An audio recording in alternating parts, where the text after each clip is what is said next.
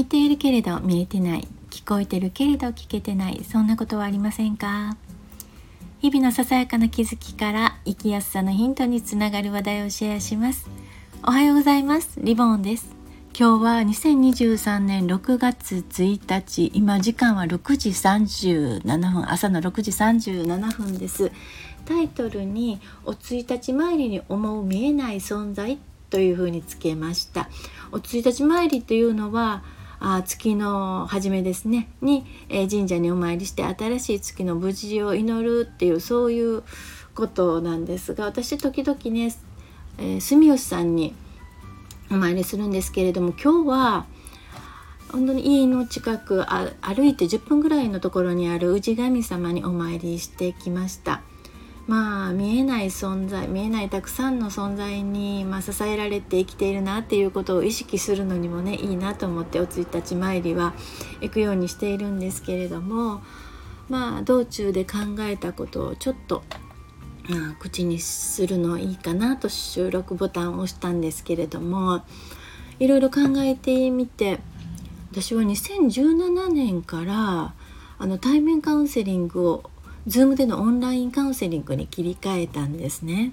その当時はまだ Zoom っていうのも広まってねなくて今みたいにね浸透していなくってその当時通ってくださってたクライアントさんにはまあ戸惑わせてしまったんですけれども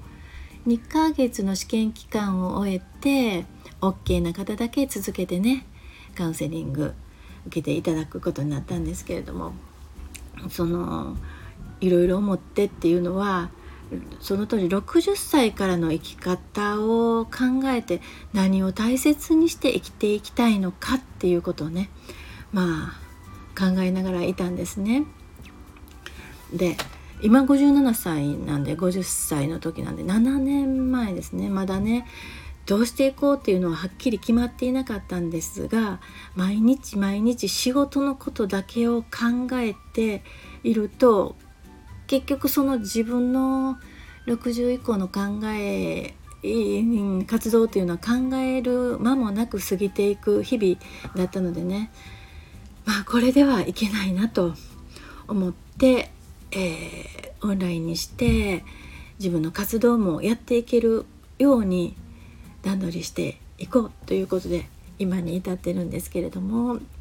指示する先生のまあ、講座を聞いて刺激を受けてこれではいけないと。で、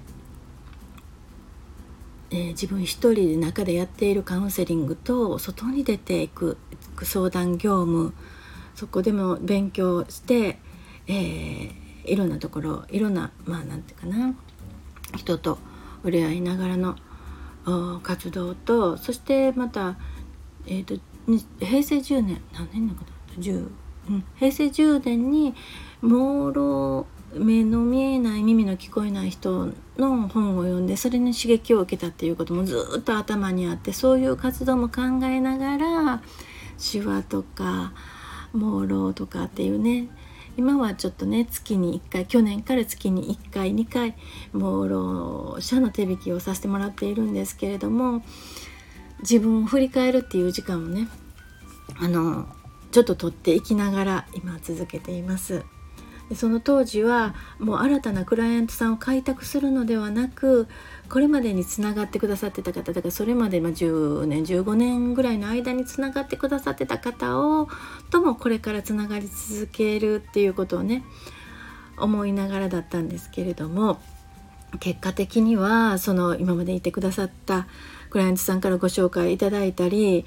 まあね近畿圏内だけじゃなくてもうオンラインですればどこでも一緒なので海外に住んでいる方とのカウンセリングももう全然普通にできる世の中になってほんまにあのとてもありがたいなって感謝しながらいるんですね。でいろんな方のことを思いながら今日もお参りしたんですがその中でも